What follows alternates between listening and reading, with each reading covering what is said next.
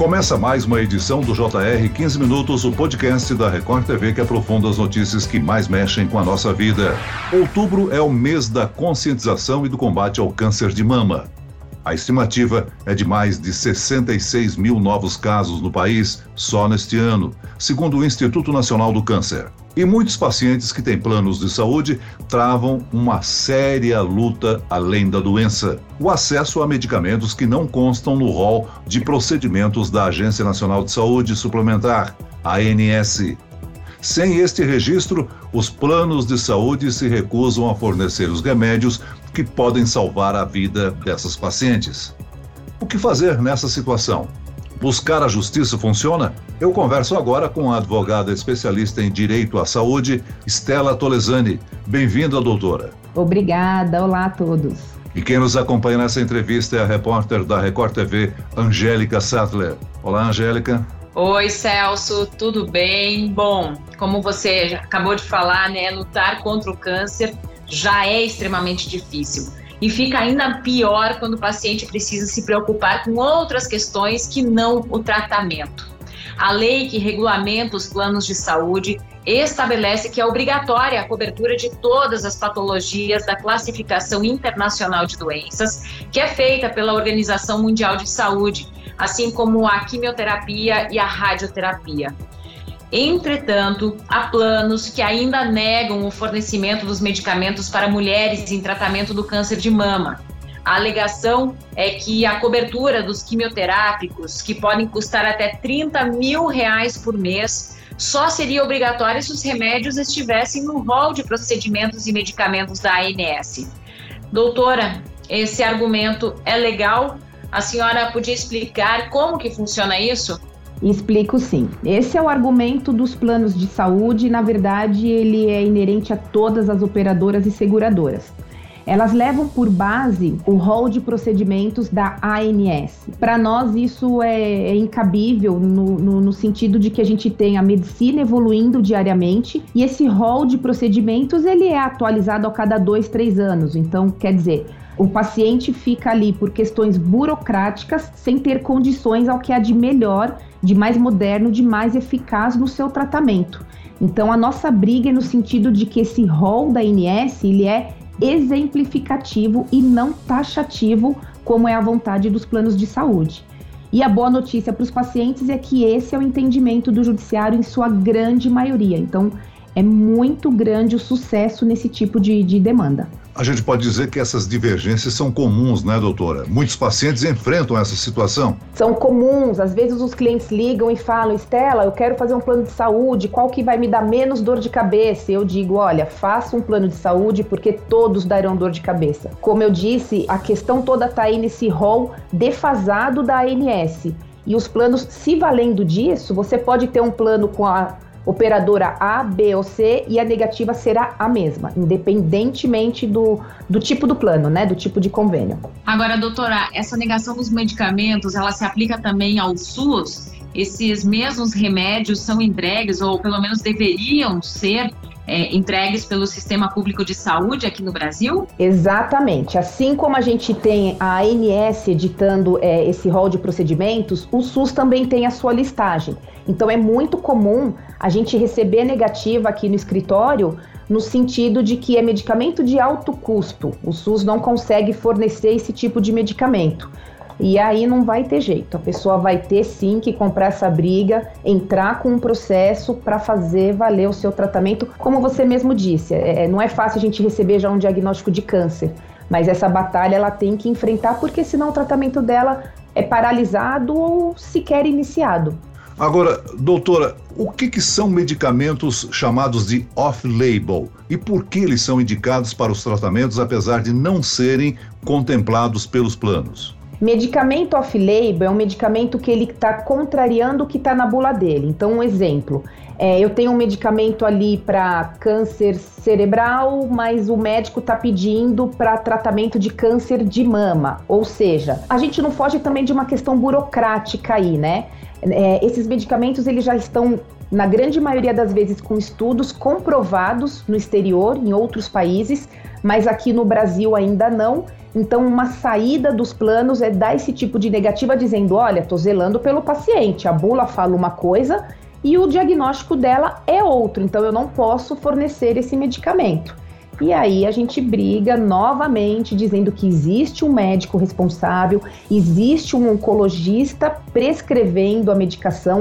Nesse sentido, a gente já tem até mesmo a própria Anvisa dizendo que o que está na bula de um, de um determinado medicamento não significa que ele não sirva para tratamento de outras regiões. Então, é um êxito que também é possível obter, mas no judiciário. É, doutora, muitos quimioterápicos orais contra o câncer estão sendo negados pelos planos de saúde, não é? É, até teve a aprovação de um projeto de lei que facilitaria alguns desses remédios, mas esse projeto foi vetado em julho pelo presidente Bolsonaro. E na mensagem de veto, ele disse que essa cobertura comprometeria a sustentabilidade do mercado porque iria encarecer o sistema e os consumidores teriam que arcar com os custos adicionais. É possível garantir que outras drogas que estão listadas pela ANS é, sejam tão eficientes quanto essas? Olha, esse assunto ele é muito técnico. Eu costumo dizer para os clientes o seguinte: você tem um tratamento importante a fazer daqui para frente. Então, você tem o seu médico e ele é a sua referência. Se o seu médico falar para você, o seu plano negou a medicação que eu fiz, se você perguntar para ele, essa outra medicação que está no rol da INS serve para mim ele dizer que sim, ótimo, problema resolvido. Se o médico justificar de alguma forma que não, que tem que insistir naquela outra medicação, vale a pena essa briga no judiciário porque o judiciário é favorável e pouco importa o custo da medicação. Sim, a gente tem medicamentos quimioterápicos que custam 2, 3 mil a 40, 50 mil. Já peguei casos de 60 mil por mês. Pouco importa o valor da medicação. O que manda é a conduta médica que está ali para ver o que é mais específico no tratamento daquele paciente. Agora, doutora, se uma paciente for prejudicada pelo plano, que se recusou a cobrir o medicamento ou tratamento necessário, e ela resolver mudar de plano de saúde sem ter o tratamento prejudicado, ainda mais por conta do período de carência, como é que se dá essa situação? Esse assunto é um assunto muito importante. Hoje em dia já é possível fazer a portabilidade de carências. Da mesma forma que a gente faz a portabilidade da nossa linha do celular, é possível fazer a portabilidade entre os planos de saúde. Qual é o problema relacionado a isso? Por que, que esse assunto, infelizmente, também tem que ser judicializado? Porque a portabilidade de carências ela existe por meio de uma resolução da ANS, ela não está prevista na lei de planos de saúde. Então, os convênios, na sua grande maioria, analisam ali o pedido. Se a pessoa tem um diagnóstico ou se a pessoa já tem uma idade um pouco mais elevada, eles negam, eles recusam essa portabilidade. Então, o paciente vai ter que comprar essa briga no judiciário para fazer valer esse direito e entrar no plano carência zero, podendo usar no mesmo dia, no dia seguinte. Doutora, mas o tratamento médico para pacientes com câncer de mama aumenta o custo da mensalidade do plano de saúde?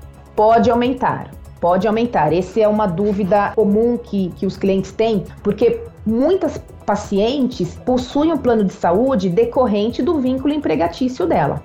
E existe nesses planos empresariais aquela sinistralidade, ou seja, os planos levam em conta o uso do grupo para aplicar um reajuste anual um tanto quanto elevado. E aí a gente tem que fazer algumas distinções. A gente tem esses planos empresariais com até 29 vidas, e aí esse risco é diluído num pool de carteiras. Todos os planos com até 29 vidas diluem o risco, então o reajuste anual tende a ser mais baixo, normalmente não ultrapassa aí 20%. Nos planos empresariais grandes, com muitas vidas, a partir de 30 vidas, leva-se em conta de fato o uso efetivo do convênio. Então, pessoas em tratamento oncológico, infelizmente o tratamento oncológico ele é muito caro, então pode impactar nessa sinistralidade, consequentemente elevar o valor da mensalidade do convênio. Doutora, o câncer, a gente sabe, né? Não é uma doença que pode ser tratada sem pressa, porque cada dia é importante. Só que a gente vê muitos relatos de pacientes que reclamam da demora de aprovação de uma cirurgia ou de um exame.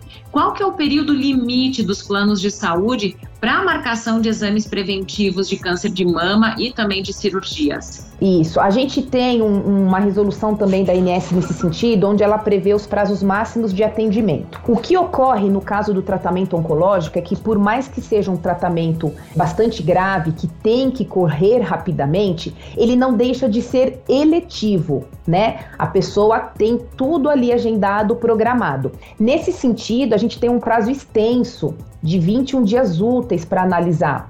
Então, a dica que eu dou para os clientes quando a gente é questionado nesse sentido é: converse com o seu médico. Se o médico achar que pode justificar e colocar no relatório a palavra urgência, isso tem uma diferença muito grande, porque aí a análise dos convênios tem que ser feita em dois, três dias no máximo. Agora, a senhora ressaltou aí um aspecto muito importante, né, doutora? É quando o médico se envolve numa solicitação, ajuda o encaminhamento da solicitação ao plano de saúde, dizendo da necessidade, não só da urgência, mas da necessidade da aplicação ou do uso daquele determinado medicamento que é caríssimo, né? Isso mesmo, isso mesmo. E nessa parte do tratamento oncológico, isso existe de uma forma muito forte, assim, perante os médicos. É, é muito bom a gente a gente compra a briga jurídica né, do, dos pacientes, mas a gente sente que o médico é parceiro, porque de fato cansamos de conversar, né? Converso com o médico diariamente. E não tem como, é, é, né? Quando a gente recebe essa informação de câncer, já assusta, só a palavra já assusta.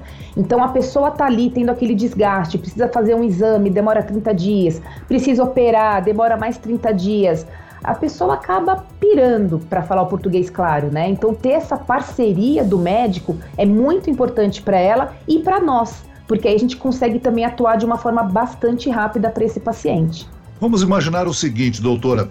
Uma determinada pessoa está fazendo um tratamento com um determinado medicamento. De repente, há o anúncio de que houve, digamos assim, uma evolução no aprimoramento do medicamento. E esse medicamento passa a ser mais caro. O plano é obrigado a manter o custo desse tratamento, não? O plano é obrigado a manter o custo do tratamento, com certeza. Existem, isso, isso ocorre assim com, com, muita frequência, né? Como eu disse, medicina, graças a Deus, evoluindo diariamente, cada vez mais aparecem drogas super benéficas e com menos impactos, por exemplo, menos efeitos colaterais. E é óbvio que o médico ali antenado, querendo melhor para o seu paciente, vai solicitar essa troca da medicação. E o plano, sim, ele é obrigado a cobrir. Agora, sabemos como as sequelas do tratamento contra o câncer de mama são dolorosas e difíceis. Após o fim do tratamento, as mulheres, pelo menos, têm direito à reconstrução da mama coberta pelo plano de saúde? Tem, tem. É, esse é um assunto que até praticamente deixou de existir no judiciário. Isso os planos já passaram a cobrir há um determinado tempo já. E eles, elas conseguem sim fazer toda a reconstrução mamária se comprovado o diagnóstico do câncer, somente para fins estéticos, que aí não tem obrigação o plano de custear. A gente está ressaltando aqui nesse nosso podcast a necessidade, às vezes, de procurar a justiça em busca de uma solução do plano para o tratamento, conseguir o remédio, né?